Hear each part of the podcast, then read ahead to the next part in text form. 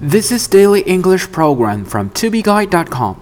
The term for today is hot potato. If you describe a problem or issue as a hot potato, you mean that it is very difficult and nobody wants to deal with it. Hot potato 意思是烫手山芋、棘手的问题。 The racial discrimination issue is a political hot potato. 种族歧视问题是政治上的棘手问题。The racial discrimination issue is a political hot potato. Everyone can see how the boss looks when he handles a hot potato. 老板处理棘手问题时，每个人都能看到他的表情。